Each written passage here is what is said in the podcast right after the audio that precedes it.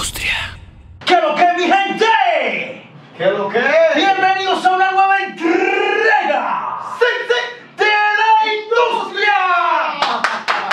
¡Bravo, bravo! Me gustó esa presentación. ¿Qué lo que, mi gente? ánimo, ánimo, ánimo! El día de hoy vamos a hablarle de los resultados electorales en República Dominicana. ¡Sí, sí! Nuestra gente de Colombia, Honduras, Guatemala, Estados Unidos, que se queden para que sepan lo que está pasando Ya, aquí. Y los que son de aquí, para que sepan lo que está pasando Los que están de aquí, los que son de aquí que están en el extranjero también, que nos vean a través del canal.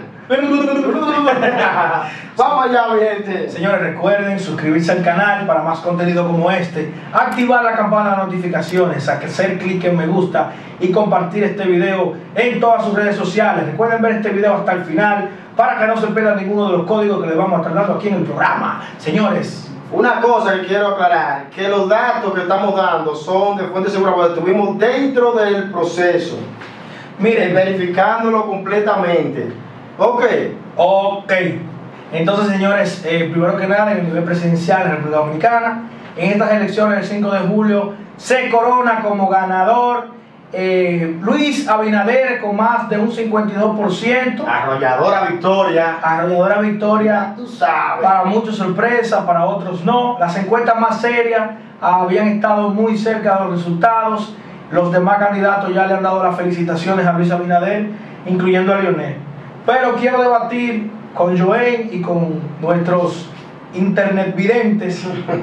Señores, ¿quiénes son los grandes ganadores de, de, de estas elecciones? Elecciones. Yo por lo menos veo uno más aparte de Abinader, aunque mucha gente no va a estar de acuerdo conmigo. Sabes que yo me he topado con muchas personas en la calle y tienen el mismo concepto que tú tienes sobre de, que la persona que estamos hablando fue uno de los ganadores principales. Leonel Fernández Fernández Reina, expresidente del país, Señores, presidente en el periodo 96-2000, de 2004 al 2012, quien le cedió el poder a eh, Danilo Medina y que se salió del partido ahora en el año 2019, eh, previamente a las La elecciones. final, la final creó un partido nuevo, eh, tuvo unos resultados que, digamos que, por eso es que está el debate. A Leonel, Leonel sacó aproximadamente, si no estoy mal, un 8% por ahí. Eh, déjame chequear, vamos a aprovechar que estamos sí, aquí. creo que fue así, como 200 mil votos y pico. No, fueron más, viejo. Más. Sí, fueron más. Entonces, resultados preliminares con y sin alianza para el nivel presidencial, ya le dijimos que Abinader tiene un 52%, el PLD aproximadamente un 37%, y Pérez es aliado, en este caso Leonel Fernández, un 8.90%, casi un 9%. Señores, el tipo queda con un partido mayoritario, desmembrado el PLD, le quitó la hegemonía del PLD en las diferentes cámaras, la Cámara de Diputados, el Senado, eh, probablemente el PLD no tenga representación en el Consejo Nacional de la Magistratura. El asunto es que el PLD se volvió una plata de zika. Vamos a decir que esto fue un asesinato, pero el, el- el- ¿cómo que se llama quien organiza las ideas? pues? El intelectual, El ajedrez lo, lo movió, lo movió él. el ajedrez lo movió Leonel, pero eh, estamos abiertos a escuchar su opinión. Recuerda dejarla aquí debajo en los comentarios. ¿Tú estás de acuerdo?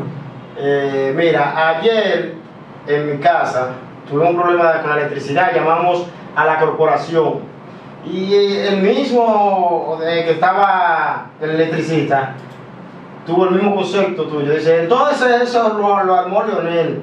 Entonces quiere decir que la gente está clara de que Leonel creó este, esta- este espectáculo para él lograr su cometido. Señores, nosotros no cansamos de hablar de eso aquí en la industria.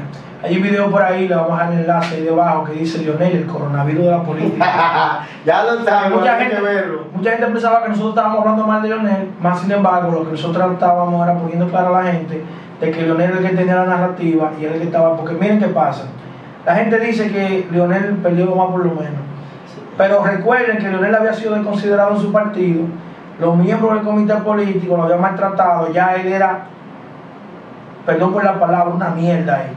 Entonces, ya Leonel, cualquiera diría que, que no, pero a pasar a no ser candidato en el PLD, pasó a ser candidato, dueño, dueño absoluto De un de un partido partido mayoritario y con proyección de una tercera fuerza que es la que divide el asunto y está en una posición muy similar a la que estaba en el 96 cuando cogió el poder. Ya lo sabes. ¿Tú me entiendes? Vamos a explicar un poquito de eso para la gente que no entiende mucho de política, entienda que los partidos deben tener por lo menos un 5% en las elecciones. 50% más uno. Ajá, para poder ser partido mayoritario. Ah, ok, para ser mayoritario más de un 5%. Ajá, más de un 5% en las votaciones. Eh, Lionel logró eso eh, de la nada, porque cuando tú no es una- un partido no es mayoritario, le- eh, tiene recursos, ¿cómo diríamos? Limita- muy limitado. muy limitado. Y con Que esa es otra cosa, que Lionel no contaba con esos recursos para estas elecciones. Exactamente. Y con esos pocos recursos que tenía, llegó el partido a ser mayoritario. Entonces ya ustedes saben que para el 2024 Lionel viene con todo a rezar. Señores, el único líder vivo, político, que sirve de referencia a grandes dinastías políticas de los tiempos de Balaguer y demás. Porque estaremos de acuerdo que ya Danilo Medina sale del escenario, la marcó con todos los dientes. Creo que jamás vuelve puede aspirar a ningún partido porque no. Yo personalmente pienso, y sé que tal vez tú no estás de acuerdo, lo puedes poner en los comentarios, que Gonzalo tampoco ya eh, es una figura presidenciable porque ya lo vemos como gran perdedor. Ya. Porque mira qué pasa, hizo la mejor campaña política, mediática y publicitaria de estas elecciones, mas sin embargo de eso no le sirvió de nada. No. Entonces es como que, ok, hiciste la mejor campaña, pero no lo, no lo lograste. Entonces nosotros ahora como que creo que la gente no lo va a ver con buenos ojos. ¿no? Y también como la, el, el, el jangueo que le tenían del penco y la, ¿tú entiendes? la charlatanería y la cosa. Creo que no tenía ese concepto de, de, de líder, ¿tú entiendes? Bueno, y otra cosa, eh, todo dependerá de cómo se maneje el PRM en el gobierno de aquí en adelante. Eh, hay que tomar en cuenta que es un partido que tiene muchos años fuera de gobierno. Eh, van, con van con angurria, van con angurria. y, y, y tiene la, todo, casi la mayoría de plazas eh, con miembros de- del partido. De Mira, yo no lo digo por Abinader, pero yo sé que Abinader va a tener, va a tener que enfrentar muchos actos de corrupción de parte de funcionarios que estaban esperando el botín y que ahora se lo han quitado al PLD. Yo de verdad no deseo que eso sea lo que ocurra, yo deseo que el PRM haga el mejor gobierno, que el país eh, sea el gran ganador de este proceso. Pienso que ya era tiempo de un cambio, ¿verdad? Sí, sí. Mira, te voy a decir, he visto eh, personalidades artísticas y el ámbito eh, televisivo y radial que están comentando eso mucho, que hablan de que si Abinader no hace el trabajo como se espera, también va para afuera. Entonces yo pronostico que para un 2024 podríamos ver a un león nuevamente sentado en la silla. Sí, pero también hay que tomar en cuenta que estamos en una época de grandes cambios sociales, se mueve muy rápido la tecnología y pueden surgir otros líderes jóvenes que puedan tomar el liderazgo, que se puedan viralizar. Es mucho lo que hay que correr de aquí al 24, pero ciertamente es una posibilidad. Ahora bien, te quiero decir que también muchos de esos líderes jóvenes que se perfilan va a dependerse del desempeño dentro de su partido. Dentro de su ¿Tú me entiendes? Porque yo sé que un José Paliza, un una Farideh Raful se podría haber afectado de un posible mal gobierno. ¿Tú me entiendes?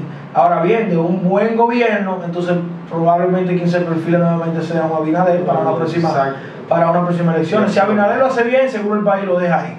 Y ojalá que así sea, que lo haga bien. Exactamente. Lo de que él gane ya, esos son intereses políticos y asuntos, pero ojalá que lo haga bien y que, y que el país sea quien gane. ¿Usted Sí. quiere agregar algo más? Eh, felicitar a todos los PRMistas y los, los, los que triunfaron en esta en este en este en estas elecciones que fue principalmente el pueblo dominicano Bueno, yo quiero agregar que yo felicito al, al país por haber podido ejercer su derecho al voto. Quiero felicitar al PLD por algo y es que los resultados electorales claramente muestran que ellos jugaron limpio en un sentido, en un sentido de la parte electoral que muchos estábamos esperando que ellos iban a tratar de hacer y deshacer. Y que fue un proceso como agilizado no se vio unas elecciones como las anteriores que eran todavía era tardísimo y estaba la gente todavía haciendo fila Y otra cosa que vi al candidato del PLD felicitando muy temprano al candidato del PRM como, como con, una, con una seña de humildad. Sí. Muy bonita palabra, por cierto, dijo Gonzalo. Cuando, primera vez que lo veo, porque Gonzalo como que tiene ese mismo efecto que yo cuando está hablando, que titubea. Y lo vi en el discurso que dio felicitando a Abinader. Lo vi muy seguro y muy confiado, felicitando como con palabras que salieron del corazón de verdad. Recuerda suscribirte al canal, activar la campana de notificaciones, hacer clic en me gusta en este video y dejar ahí debajo los comentarios. Comparte este video en todas tus redes sociales. ¿Algún saludito que usted quiera mandar? Eh, al grande, al Esaré, que no estuvo por aquí hoy. Lo estuvimos llamando, Sí, estuvimos ya llamando. lo sabe, ya tiene una sanción en el programa. no, él no está sancionado. No, ustedes saben que ha sido un placer compartir con ustedes. Eh, suscríbanse para que estén activos a lo que sigue. Ya ustedes saben. Nos fuimos. Esta es la industria.